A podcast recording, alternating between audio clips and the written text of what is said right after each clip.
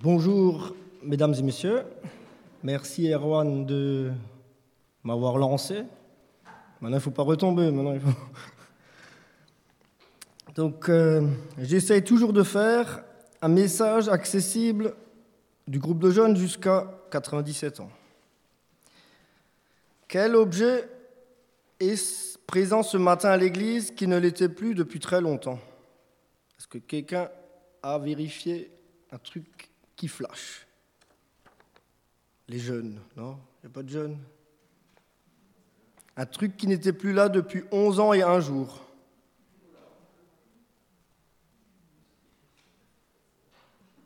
Même pas ma maman, qui voit tout. La cravate. Ça fait 11 ans et un jour que je suis marié, donc ça fait 11 ans et un jour. Donc la cravate me permet de cacher mes complexes et de me mettre au même niveau que André ou Jackie ou... Je m'excuse d'avance de mon message bâclé, j'ai une semaine difficile. Cette phrase me permet de cacher mes complexes au cas où. Les complexes sont avant tout héréditaires chez moi. Quand je dis à ma maman que ce frites sont bof-bof, elle me répond Je suis une mauvaise cuisinière. J'ai toujours été une mauvaise mère. Au lieu qu'elle me dise T'as qu'à faire tes frites toi-même. Donc, Allons à Juge 5, le dernier verset, avant que Erwan nous lise. Donc le pays, Juge 5, le pays fut en repos pendant 40 ans. Après 40 ans de repos, c'est-à-dire pas de guerre, un grand jardin, un verger dans la vallée, les voisins qui se disent bonjour tous les matins, les enfants d'Israël font ce qui est mal aux yeux de l'Éternel pendant sept ans, jusqu'au point de se faire jeter de leur terre. Le verset 7, chapitre 6, verset 7. Lorsque les enfants d'Israël crièrent à l'Éternel au sujet de Madian, l'Éternel envoya un prophète aux enfants d'Israël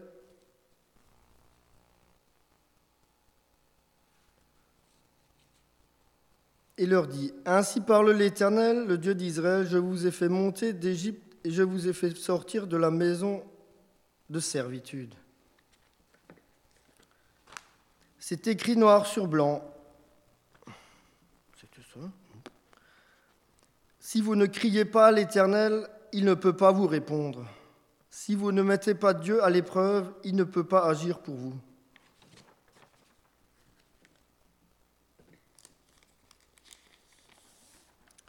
Lisons le texte du jour, Juge 6 de 11 à 18.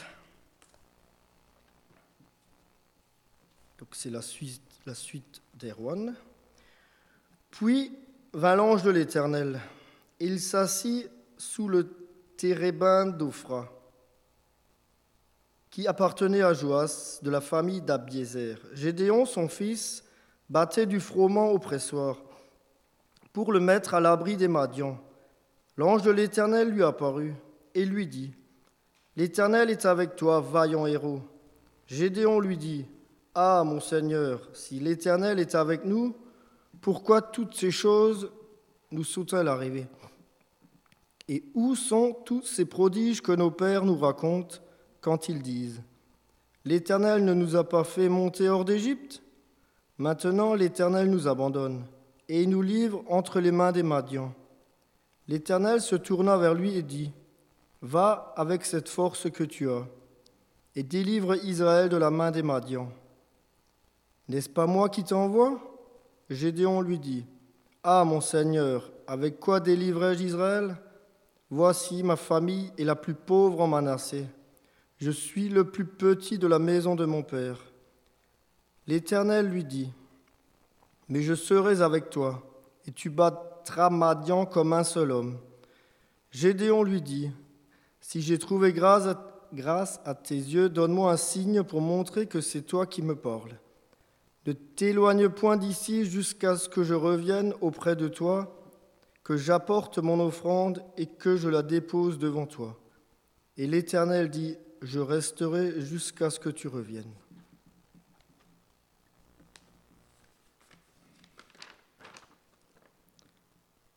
Dans l'idée des méchants, donc des Madians, c'est de venir défier une fois par an le peuple d'Israël au moment des récoltes. Ils se servent en froment pour remplir leur grenier, je pense, et le reste, ils le saccagent, comme ça Israël est affamé toute l'année.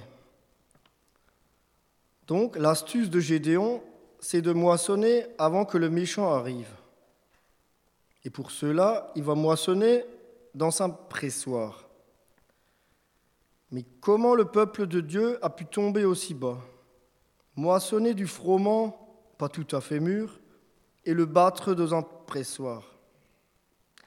Alors je ne sais pas si vous êtes tous agriculteurs, mais autrefois, on moissonnait, on ramenait les tiges dans un hangar, juste avec un toit, pas avec des murs, à cause de la poussière, et on tapait dessus avec le bâton. Et... Donc se mettre dans un pressoir, ça veut dire se mettre dans un tonneau, quoi. Où on ne peut plus respirer. Où la poussière euh, va dans les yeux, ça vous fait piquer. Enfin, c'est l'horreur, quoi. Si vous voulez essayer une fois, il euh, n'y a pas de problème. Donc c'est vraiment plus bas que bas. En lisant Juge 6 et 7, parce que c'est pas facile de presser juste sur un verset, donc en lisant Juge 6 et 7, je me suis dit, avec 40 ans de bénédiction, puis 7 ans de souffrance, il n'y en a pas un, mais pas un, sur des milliers d'Israélites qui s'est dit stop avec le Dieu de Baal. Ils préféraient, vivre comme des rats plutôt que de dire non au Dieu de Baal. Ma question de ce matin, quel est votre poteau sacré? Qu'est-ce qui m'empêche d'avancer dans la foi? Qu'est-ce qui est sacré pour moi? Au point de me cacher dans un pressoir Internet, horoscope, mes douze chiens, le sport, le travail Je vous laisse répondre. Le pire, il y en a, quand ils sont dans le trou, il trouve encore des pelles pour creuser encore plus bas. Dans le verset 12,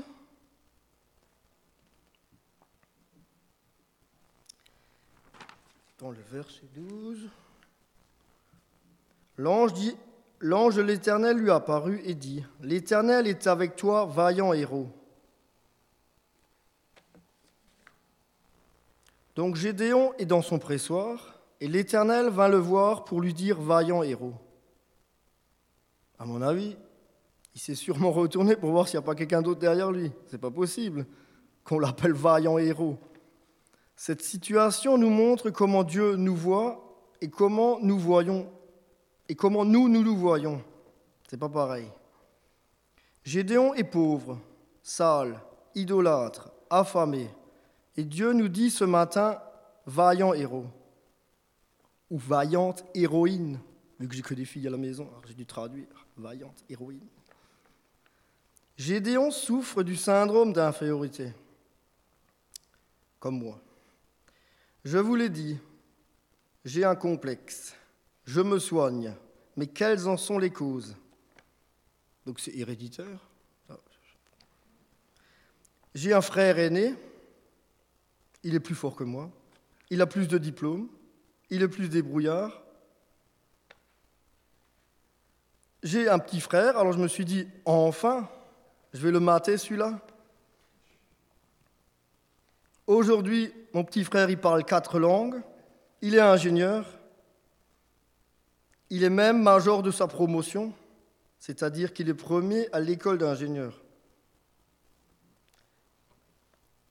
Ce jour-là, à la remise des diplômes, j'ai même cru que ma maman allait aller deux fois chez le coiffeur. J'ai même cru que mon papa allait mettre deux cravates tellement il était fier.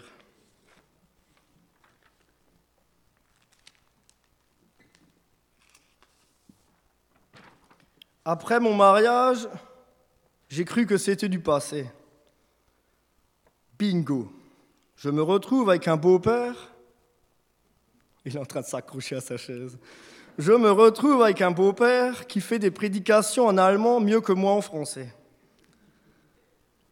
Pour revenir à nos versets, Gédéon sait qu'il sort de ce pressoir avec l'Éternel. Mais il faudra aller jusqu'au bout. Je ne, le blâme, pas. Il est pauvre. C'est le petit dernier de la famille.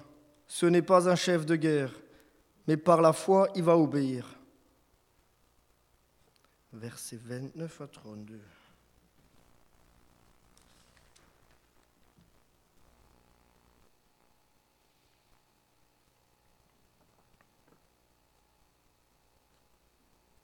C'est le moment où Gédéon va brûler le dieu de Baal et où il va tuer deux taureaux. Donc je ne sais pas si quand vous lisez le texte que ça veut dire deux taureaux, mais je pense que c'était le repas de six mois, vu qu'ils avaient déjà plus rien. Donc il a osé tuer deux taureaux, brûler le dieu de Baal dans le jardin de son père. Donc, comme prévu, le lendemain matin, il était condamné à mort. Mais son père, Joas, va dire non. Il va, dire laissons-lui une chance à Gédéon, lorsque tout le village vient pour euh, l'exécuter. Il va lui dire laissons-lui une chance. Ça ne peut pas être pire que de vivre comme des rats. J'ai une petite anecdote pour illustrer ça. Quand j'étais au lycée, on avait, parfois on, sortait, on buvait une bière, deux. Mais le problème, c'est que parmi nous, il y avait un adolescent qui avait l'alcool mauvais. Donc, euh, en revenant au lycée, euh, comme prévu, il s'est fait avoir. Et le directeur en voulait faire un exemple, enfin un martyr. Il voulait le jeter du lycée. Et et faire une prise de sang et, tout le tralala, quoi. Donc le soir à 22h, le directeur voulut faire une prise de sang pour voir l'alcool qu'il avait. Mais le jeune, il s'est débattu. Il ne voulait pas. Donc le directeur a eu l'idée de téléphoner à son père pour qu'il vienne le tenir pour pouvoir faire cette prise de sang. Donc le père est arrivé, il avait 1m95, 140 kg, il est rentré dans la chambre, il a, pris son fils d'une seule main, de 80 kg, il l'a mis sur son épaule comme un sac de pommes de terre, et il est parti. Alors le directeur lui a couru après, mais monsieur, c'est pas une façon de faire, euh, tatati, tatata, et le père a dit, les problèmes de famille se règlent en famille. C'est mon fils, c'est moi qui vais décider ce qui va se passer. Donc ça m'a illustré ce verset. Euh, il ne l'a pas excusé, mais il lui a dit, ce qui se passe dans mon jardin, dans ma maison de mon fils, c'est moi qui décide. Et ce gamin, grâce à ça, il a eu son diplôme et il n'a pas été lynché. Quoi. Après cela, Gédéon fut revêtu de l'Esprit de l'Éternel et il veut gagner la guerre contre Madian. Lorsque Gédéon dit oui à Dieu, il a plus ce sentiment d'infériorité, parce qu'il en fallait du courage pour s'attaquer à l'idolâtrie, du courage pour devenir ennemi public numéro un, du courage pour s'attaquer à son père dans son propre jardin. Dieu vit le courage de Gédéon et toute une armée va le suivre.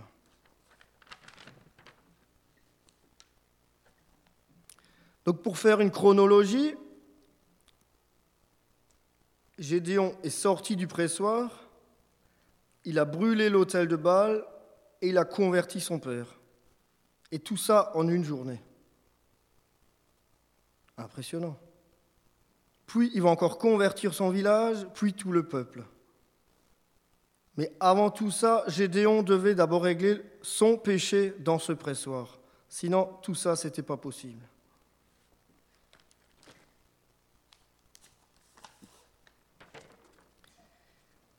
Il est courageux, mais, en même temps, il a encore ses complexes. L'ange de l'Éternel est dans le trou avec lui. Il survit à une condamnation à mort. Et au verset 35, toute une armée est avec Gédéon. Mais Gédéon veut encore plus de garanties. Ça, c'est comme les banquiers, ils veulent plus de garanties. Vouloir toujours plus de garanties, c'est une caractéristique décomplexée. Donc, je vous ai trouvé dix questions que vous pouvez répondre dans votre cœur pour savoir si vous avez des complexes. Voici maintenant quelques signaux qui vous aideront à savoir si vous souffrez de complexes. Vous blâmez le monde entier pour vos échecs. Petit 1. Si vous faites partie de celles qui cherchent des causes externes pour justifier les erreurs et les échecs qui jalonnent votre vie, il est très possible que vous souffriez du complexe. Petit 2. Vous êtes excessivement sensible aux opinions des autres. Il est certain que personne n'aime entendre des commentaires négatifs à son sujet.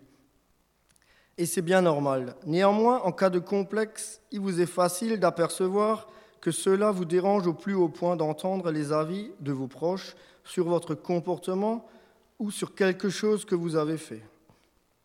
Petit 3. Vous détestez la compétition. Si vous avez ce complexe, il est, il est probable que vous n'aimiez absolument pas être en concurrence avec d'autres personnes. Les personnes complexées trouvent généralement que cela ne vaut pas la peine car elles ne se sentent pas elles-mêmes à la hauteur de la tâche et se mettent dans la tête qu'elles vont perdre afin de ne pas affronter l'autre. Petit 4, vous avez tendance à vous couper de la société. Ce point rejoint le précédent, étant donné que vous ne vous sentez pas suffisamment préparé pour discuter ou partager des idées avec les autres, vous finissez par vous isoler du monde et vous restez seul pour affronter la situation impliquant des défis. Petit 5, vous sentez que c'est toujours la faute de quelqu'un d'autre. L'un des problèmes les plus récurrents des gens qui ont des complexes est qu'ils pensent toujours que c'est quelqu'un d'autre est coupable de ce qui vient de se passer. Même lorsqu'ils se trompent, ils sont incapables de l'accepter et ils se justifient en rejetant la faute sur les autres. Petit 6, vous n'acceptez pas les critiques constructives. Comme vous, n'acceptez ni les critiques ni les avis, il importe peu que ces critiques soient positives ou constructives, malgré que ces types de critiques soient destinés à vous rendre plus efficace dans tout ce que vous faites. Petit 7, vous ne reconnaissez pas le succès des autres. Le complexe vous fait ressentir le succès d'autrui comme une sorte de compétition et vous préférez ne pas l'accepter. Vous n'aimez pas voir qu'une personne est meilleure que vous et qu'elle a réussi quelque chose que vous convoitez. Il est difficile de voir que quelqu'un est parvenu à atteindre son but. 8. Vous placez vos besoins en dernier. Parce que vous considérez que d'autres personnes sont meilleures ou plus importantes que vous, vous avez tendance à vous laisser à laisser vos besoins pour plus tard, car vous ne leur accordez pas leur juste valeur.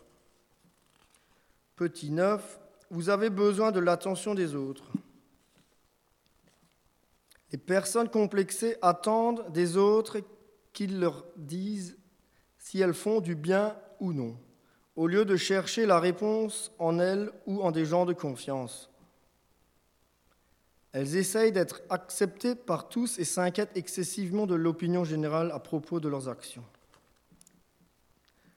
Moi, c'est le neuf qui m'a parlé le plus. Je me souviens, en mai 2010, à l'Assemblée générale, à ma première Assemblée générale ici, au moment des votes, pour savoir si j'avais le droit d'être membre ou non, il y a un monsieur qui est venu me voir juste avant. Et il m'a dit, Denis, ça fait des années que je prie pour toi. Alors je lui ai dit, euh, moi j'ai rien demandé à personne. hein. Calme. Bienvenue dans la famille de Dieu. Maintenant, on est frères en Christ. Mais il ne faut pas t'arrêter là. Bon? Maintenant, il faut rentrer dans le conseil d'église. Alors je me suis retourné pour voir s'il n'y a pas David derrière moi, on ne sait jamais, peut-être il, louchait. hein. Ou être président. Ah bon? Et il m'a dit, tu as toute ma confiance. Donc ça, c'était le 9. Vous avez le besoin de l'attention des autres. Et cette phrase m'est restée. Mais je suis pas encore dans le conseil, hein. calme. Petit 10, vous remettez les choses à plus tard. Quand ce complexe est présent dans votre vie, il devient typiquement difficile de commencer à faire quelque chose lorsque nous ne savons pas si nous les ferons bien ou nous dotons d'être assez bien préparés pour atteindre nos objectifs.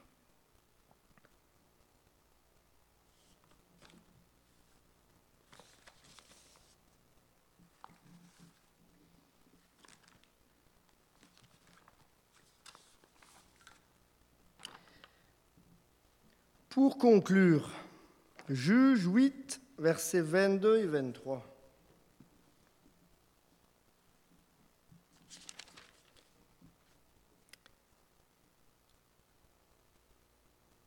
Donc ça c'est un peu plus tard dans l'histoire de Gédéon. Donc les hommes d'Israël dirent à Gédéon, Domine sur nous, et toi et ton fils, et les fils de ton fils, car tu nous as délivrés de la main des Madians. Gédéon leur dit, Je ne dominerai point sur vous, et mes fils ne domineront point sur vous, c'est l'Éternel qui dominera sur vous. Donc c'est là qu'il refuse d'être roi. Donc Gédéon explique que ce n'est pas le roi qui fait la force, ce n'est pas l'union qui fait la force, mais c'est l'Éternel qui fait la force. Le problème, à la fin de sa vie, de Gédéon, il a désigné aucun successeur. Il avait déjà la trouille dans son pressoir et il a de nouveau la trouille pour prendre ses responsabilités pour après sa mort. Et si vous lisez bien la suite, ça, ça a fini en bain de sang. Le comble, c'est que le poteau sacré qu'il a détruit, il va le refaire en or. Tout ça pour ça. Bah oui. Gédéon, dans son pressoir, avait une foi vraie et sincère. C'est pour ça qu'on le retrouve dans Hébreu 11. Et j'aimerais encore vous laisser une citation.